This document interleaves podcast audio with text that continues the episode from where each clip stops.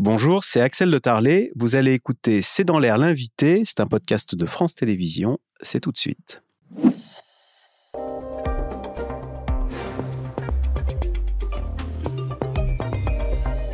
Sinon, c'est 40 pour l'impôt sur le revenu. Vincent Drézé, bonsoir. Bonsoir. On est, on est 40 millions en ce moment à faire notre. à devoir se dire il faut que je fasse ma déclaration de revenus 2023. Vous êtes un très fin connaisseur de notre système fiscal. hein. Vous avez été longtemps secrétaire général de Solidaire Finances Publiques. Vous êtes aujourd'hui euh, porte-parole d'Attaque. Alors, on va voir avec vous tous les changements qu'il y a dans cette déclaration euh, de 2023 de revenus. Le premier changement, et c'est une bonne nouvelle, c'est que, alors ça paraît technique, c'est que les barèmes des tranches ont été relevés de 5,4%. On va être concret. Autrefois, l'an dernier, on commençait à payer des impôts dès que pour euh, son aide fiscale dépassait les 10 225 euros. Pour une part du quotient familial, parce qu'il faut resituer ça dans la mécanique de l'impôt sur le revenu. Et aujourd'hui, on rentre dans l'impôt un peu plus tard. On ren- on- il faut qu'on gagne un peu plus. Il faut qu'on gagne euh, 10 777 euros. Ça veut dire, pour être clair, que si j'ai pas été augmenté en 2023, je vais payer moins d'impôts? Oui, mais c'est aussi l'inflation, parce que c'est un mécanisme qui existe de longue date. L'indexation des seuils, des tranches du, barème de l'impôt sur le revenu sur l'inflation. Et comme l'année dernière, il y a eu une inflation assez importante, probablement d'ailleurs un peu supérieure à, à 5,4%, eh bien, le barème, ben, on l'a vu, il a bougé d'une certaine manière. Alors c'est vrai qu'en en fonction de l'évolution des revenus, si le revenu n'a pas bougé, l'impôt sur le revenu va baisser. Si le revenu a suivi l'inflation, on va rester au même taux d'imposition. Voilà, c'est Parce ça un peu toutes les tranches sont réévaluées. Oui. Ce qui fait que si euh, les revenus 2022 ont augmenté euh, moins de 5,4%, puisque les barèmes ont été relevés Oui. de 5,4%, on payera moins d'impôts. Non, mais Oui, c'est- sympa. c'est- assez normal de, de suivre l'inflation. Ça se voyait moins avant parce qu'on avait très peu d'inflation, mais il y avait déjà une indexation euh, du barème. Alors c'était 0,8, 0,9%, donc ça se voyait peu. Là, ça se voit plus. On voit bien qu'en plus, il y a une pression globale sur le, sur le pouvoir d'achat. Donc effectivement, ça s'est vu, cette indexation euh, du barème de l'impôt sur le revenu. Après, euh, c'est normal dans la mécanique fiscale telle qu'on la connaît Eh oui, depuis- parce que depuis longtemps. la- l'argent vaut moins. Avec 100, 100 euros, on achète moins de choses. Oui, donc on va a- payer moins d'impôts dessus. Il y a plusieurs choses. Quand on, sur 100 euros, il y a évidemment les, les- comment dire, les charges préengagées, hein, euh, l'énergie qui plombe alors vraiment le, le budget de, de nombreux ménages français. Euh, le, le loyer aussi, on voit que sur l'immobilier, notamment sur des zones à forte tension, et la fiscalité, pas que l'impôt sur le revenu, parce que là on parle beaucoup d'impôt sur le revenu, il faut Ouais. rappeler que le premier impôt, c'est la TVA et que tout le monde le Alors paye. ça, on va en parler des, des différents impôts. Il y a quand même une mauvaise nouvelle en termes de complexité pour le millésime 2023. C'est que, alors ça part d'une bonne intention, c'est que le gouvernement a supprimé la taxe d'habitation, sauf pour les résidences secondaires.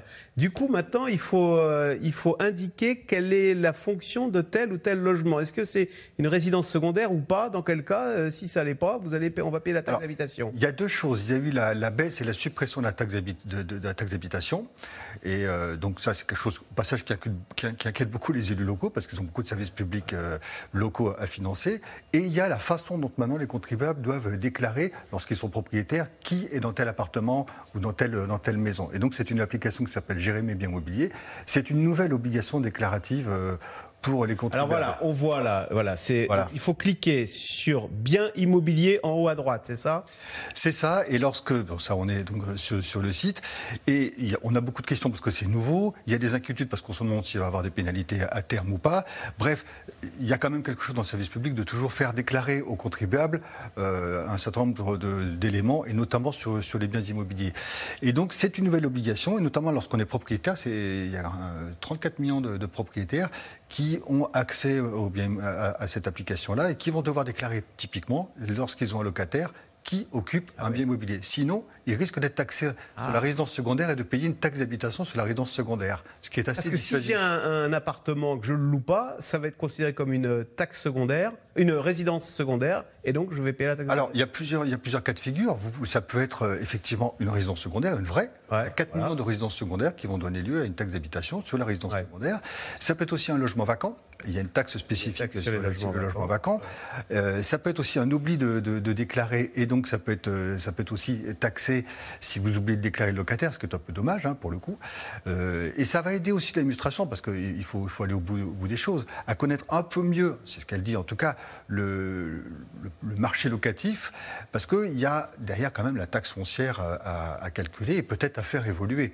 Et cette taxe foncière dont on va parler peut-être, euh, elle, est très importante, notamment pour les budgets des communes et des, départements. On peut espérer que ce soit pré-rempli quand même, le bien immobilier? C'est pré-rempli si je, si je clique dessus? C'est pré-rempli, mais il peut y avoir des, des, oublis. Alors pour, pour, deux raisons. La première, c'est que parfois l'administration fiscale ne savait pas tout.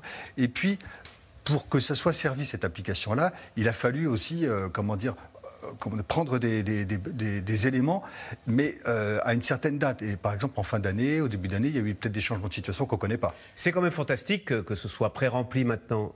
Que ce soit pré-rempli maintenant. Les... Et ça, ça a changé d'ailleurs notre vision des impôts parce qu'on ne se rend plus tout à fait compte d'ailleurs de ce, du coup ce qu'on qu'on paye puisqu'on a directement sur notre compte en banque le, net. Euh, oui, mais quand on... net, euh, net, net, net d'impôts. Oui, mais quand vous partez de votre salaire, on voit par exemple le prélèvement à la source qui, qui, quand même, qui figure sur la fiche de paye et vous voyez bien, quand on a instauré le prélèvement à la source, bah, qu'il en restait moins. Donc c'est un nouveau mécanisme pas totalement encore euh, appréhendé. Hein. Il y a par exemple plus de 13 millions et demi de, contribuables qui ont payé trop euh, ah. et qui ont, donc qui ont eu une, restitution parce qu'ils n'avaient pas le réflexe d'ajuster leur taux de prélèvement à la source. Alors, euh, le Bercy a lancé une campagne parce qu'on est précisément en train en ce moment de payer ses impôts. Donc il a lancé une campagne à quoi servent mes impôts? Et alors ah. plutôt que de dire euh, ça va dans l'éducation nationale, ça va dans l'armée, ça va dans la sécurité, cette campagne est très euh, comment dire euh, avec des exemples très concrets. Par exemple, on apprend qu'un an de collège, si on a son, son enfant en quatrième, par exemple, ça coûte, ça, si on le payait nous, ça coûterait 8206 euros. Quand on va aux urgences, ça coûte 227 euros. Quand on appelle les pompiers, plus de 1000 euros. Que pensez-vous de cette campagne? Est-elle judicieuse? Et est-ce que Bercy le fait parce qu'on se rend compte qu'il y a le consentement à l'impôt, comme on dit, qui commence à dire je paye beaucoup d'impôts pour des services publics qui se dégradent? Alors, il y a plusieurs choses à dire. C'est que depuis longtemps, les gouvernements successifs ont tendance quand même à taper sur certains impôts, il faut, le dire. Il ne faut pas augmenter les prélèvements obligatoires, il faut baisser certains impôts, notamment euh, les plus riches des entreprises, pour faire court.